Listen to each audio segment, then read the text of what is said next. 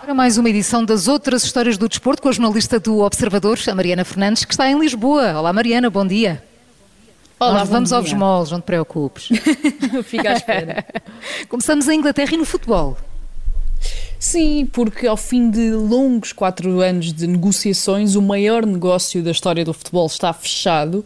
O Fundo Soberano da Arábia Saudita comprou Newcastle, o histórico clube inglês, por 300 milhões de libras, um valor que faz automaticamente com que o Newcastle, que está atualmente em zona de despromoção da Premier League, com apenas 3 pontos em 7 jornadas, seja virtualmente, teoricamente, o clube mais rico do mundo, ultrapassando facilmente o PSG e o Manchester City neste ranking.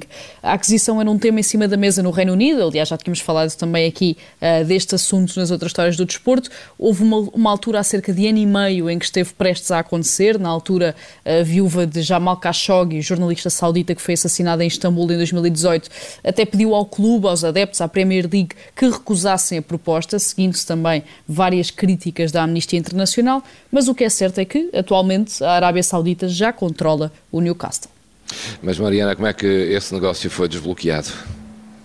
É algo que ainda está por explicar. A verdade é que estas negociações eh, duraram estes quatro anos, não devido ao Newcastle, porque o dono, uh, Mike Ashley, aceitou desde logo a primeira proposta do Fundo Soberano, portanto, não colocou grandes entraves à aquisição, mas demoraram sim porque a Premier League queria garantias de que a Arábia Saudita, enquanto Estado enquanto país, não terá influência no Newcastle e na Liga Inglesa.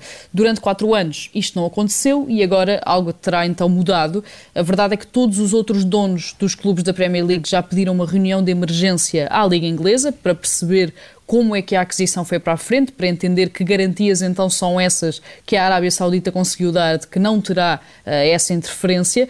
Também o governo de Boris Johnson está sob fogo, porque o primeiro-ministro britânico reuniu diversas vezes com a Premier League sobre este assunto e terá dado também luz verde à aquisição. Certo é que pelo meio, Yassir Al-Rumayyan, o novo dono do Newcastle, o líder do Fundo Soberano Saudita, já anunciou que tem planos para gastar 190 milhões de libras na janela de transferências de inverno já no próximo mês de janeiro. E, e, e, que, e que outros planos é que existem para o futuro?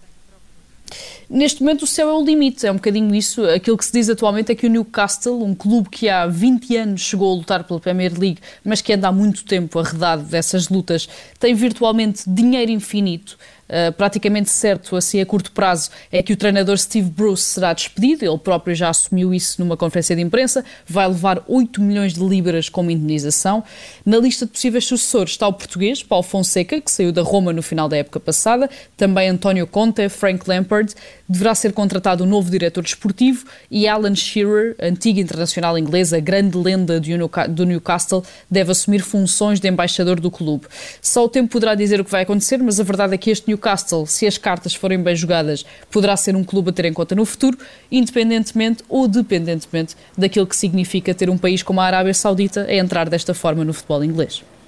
Mariana, de Inglaterra passamos para a Espanha. Ai, a Espanha ontem não correu nada bem mas não é disso que vamos falar. não, correu nada bem, é, não correu nada bem para a Espanha ontem, uh, mas começamos aqui em Espanha com o início daquilo que pode ser o fim de um dos grandes flagelos do futebol de formação, das camadas jovens do futebol do mundo inteiro, e acho que todos já assistimos, ou pelo menos já vimos imagens de jogos de crianças, de adolescentes, em que os pais nas bancadas são o pior exemplo daquilo que existe no futebol, insultam os adversários, gritam incessantemente, criam uma atmosfera muito negativa para algo que no fundo só serve para que os filhos se divirtam.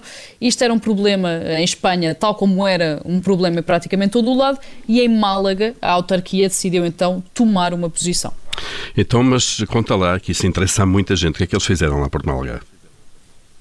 Eles criaram um projeto, o 090, que significa Zero Violência em 90 Minutos, em que os pais de todos os jogadores dos clubes aderentes têm de assinar um código de ética e assumir que vão comportar-se nas bancadas durante os jogos. A medida já está em vigor em 30 campos municipais de Málaga e é principalmente dedicada às categorias uh, inferiores, portanto, entre os 8 e os 12 anos, ainda que esteja disponível para todos os escalões. A plataforma 090 uh, rege-se por um novo VAR, este significa ver, animar e respeitar e a ideia é responsabilizar e tornar conscientes das suas ações todos os pais, todas as mães que vão assistir aos jogos dos filhos ao fim de semana. Olha, gostei desse novo VAR. Ver, animar e respeitar. Parece bem, Júlio, também. Está bem, está bem. Foi bem apanhado. e terminamos no Benfica e ainda, claro, com as eleições. Terminamos até porque eu acho que este dado passou ao lado de muita gente durante aquela madrugada muito longa, de sábado para domingo, em que Rui Costa começou a discursar às 5 e 10 da madrugada, quando se sabia desde as 11 e meia da noite que seria o vencedor por larga maioria.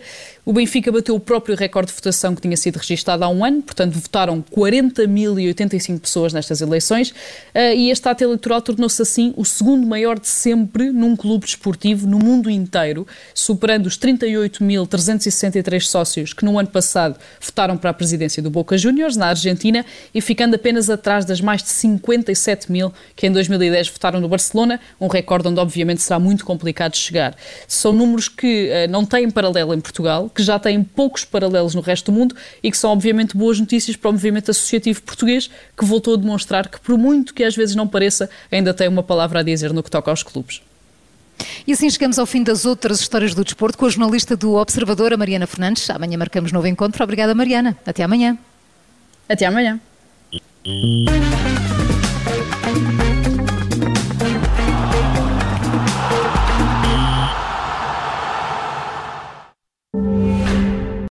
Obrigada por ter ouvido este podcast. Se gostou, pode subscrevê-lo, pode partilhá-lo e também pode ouvir a Rádio Observador online em 98.7 em Lisboa e em 98.4 no Porto.